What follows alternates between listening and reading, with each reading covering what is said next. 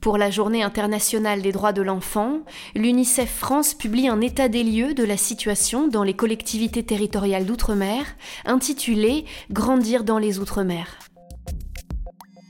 C'est un rapport qui était assez dur à lire parce que euh, les constats de violation des droits de l'enfant sont vraiment nombreux. On s'aperçoit évidemment que la situation est grave. Euh, vraiment, je crois qu'il n'y a pas vraiment d'autres termes qu'on peut utiliser. Je pense que la situation est, est grave. Jody Sauret est responsable du service des programmes et du plaidoyer à l'UNICEF France l'engagement de l'UNICEF France pour renforcer euh, son action dans les territoires ultramarins a démarré finalement euh, en 2019, même si euh, les indicateurs et les données ne sont pas toujours d'une qualité suffisante, ils sont en revanche suffisants pour constater que les enfants sont particulièrement vulnérables dans les territoires ultramarins.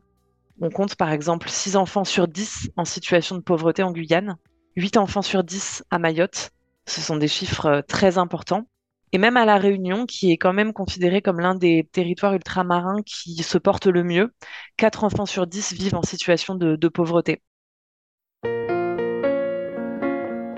Je pense qu'il faut réussir à sortir de cette vision euh, très centrée sur l'hexagone que nous avons aujourd'hui quand on parle de la France. La France, c'est aussi euh, ces territoires ultramarins et les enfants qui y vivent euh, et quand on parle des droits de l'enfant, on ne peut pas penser euh, qu'aux enfants de l'Hexagone. Il faut de façon euh, systématique penser aussi à ces enfants qui vivent dans les territoires ultramarins, qui ont une rentrée scolaire à un autre moment que celle de l'Hexagone, qui vont avoir des traditions et des moments importants dans leur année différentes. par exemple, le carnaval en février en Guyane, qui est un moment extrêmement important, qui vont avoir des réalités de vie très différentes. On en parlait notamment cette, cette pauvreté beaucoup beaucoup plus répandue et beaucoup plus intense. Et je pense que c'est indispensable euh, d'en avoir conscience pour qu'ensuite les attentes vis-à-vis des pouvoirs publics et l'action des pouvoirs publics puissent euh, aussi être dirigées vers, euh, vers ces territoires ultramarins afin d'avoir une action à la hauteur des besoins. On ne doit pas attendre la catastrophe.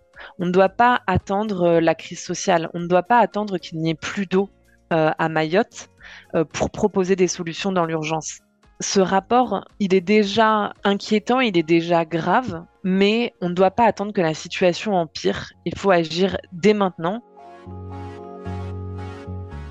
Je pense notamment à Mayotte où euh, la moitié de la population euh, qui vit sur l'île est d'origine étrangère, avec une grande partie en situation irrégulière, avec toutes les conséquences sur l'accès aux droits de l'enfant, plus globalement sur l'accès aux services publics euh, que cela implique, avec donc des enfants qui vivent euh, de façon dégradée.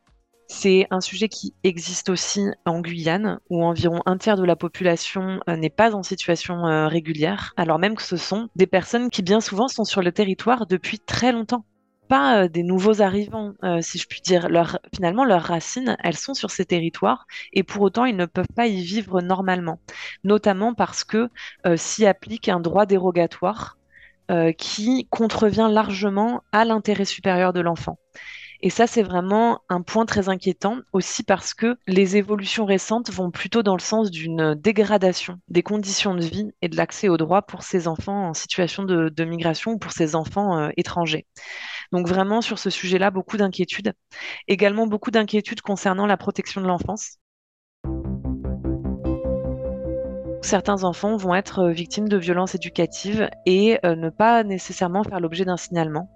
Ensuite, lorsque les signalements sont faits, ils ne font pas euh, toujours euh, l'objet d'un suivi adéquat. Et euh, finalement, quand une mesure de placement est décidée ou une mesure en assistance éducative, ces mesures ne sont pas toujours mises en œuvre par manque de moyens.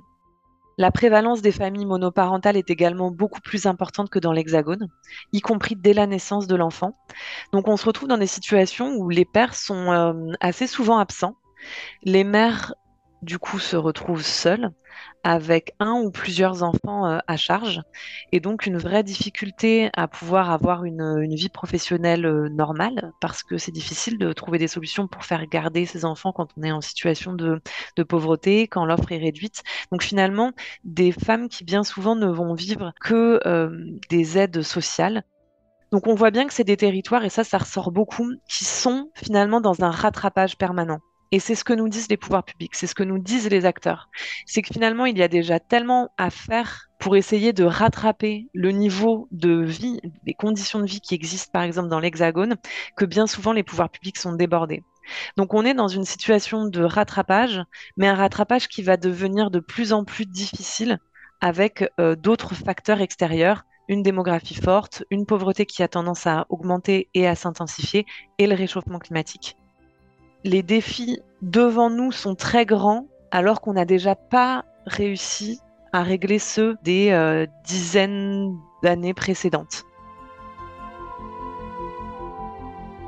Ces territoires, se distinguent aussi par la jeunesse euh, de, leur population.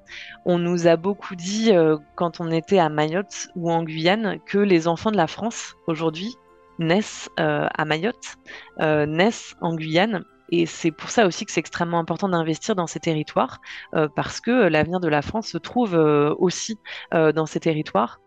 On a quand même cette forêt amazonienne en Guyane qui recouvre plus de 90% du territoire. Un territoire français contribue aussi à ce, poumon du monde. une grande richesse aussi des récifs coralliens dans un certain nombre des îles. Et puis voilà le potentiel aussi énorme de ces territoires on met aussi beaucoup euh, en avant à, Mayotte euh, une, société, alors on dit matriarcale, mais c'est plutôt, euh, le bon terme serait plutôt matrilinéaire, mais donc avec des femmes qui, sont, qui jouent des rôles très importants au sein de, au sein de la famille, au sein de la société. même si on parle d'un certain nombre de, de, difficultés, je pense qu'il ne faut pas non plus occulter l'énorme potentiel de ces territoires et les richesses dont elles disposent.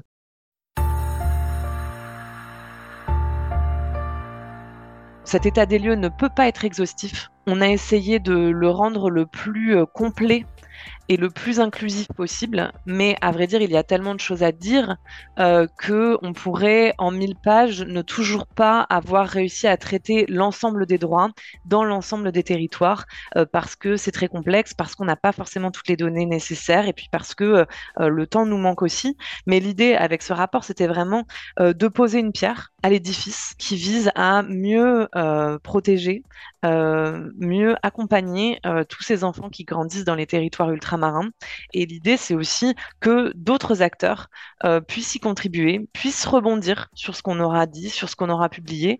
Euh, et puis l'idée, pour nous, c'est d'attirer l'attention euh, sur ce sujet-là, des pouvoirs publics, de la société civile, d'ouvrir un espace de discussion aussi pour savoir ce qui est de la responsabilité de chacun pour faire en sorte que les enfants dans les territoires ultramarins demain vivent dans de meilleures conditions, voient leurs droits davantage respectés les attentes en matière d'effectivité des droits de l'enfant, elles doivent être les mêmes partout.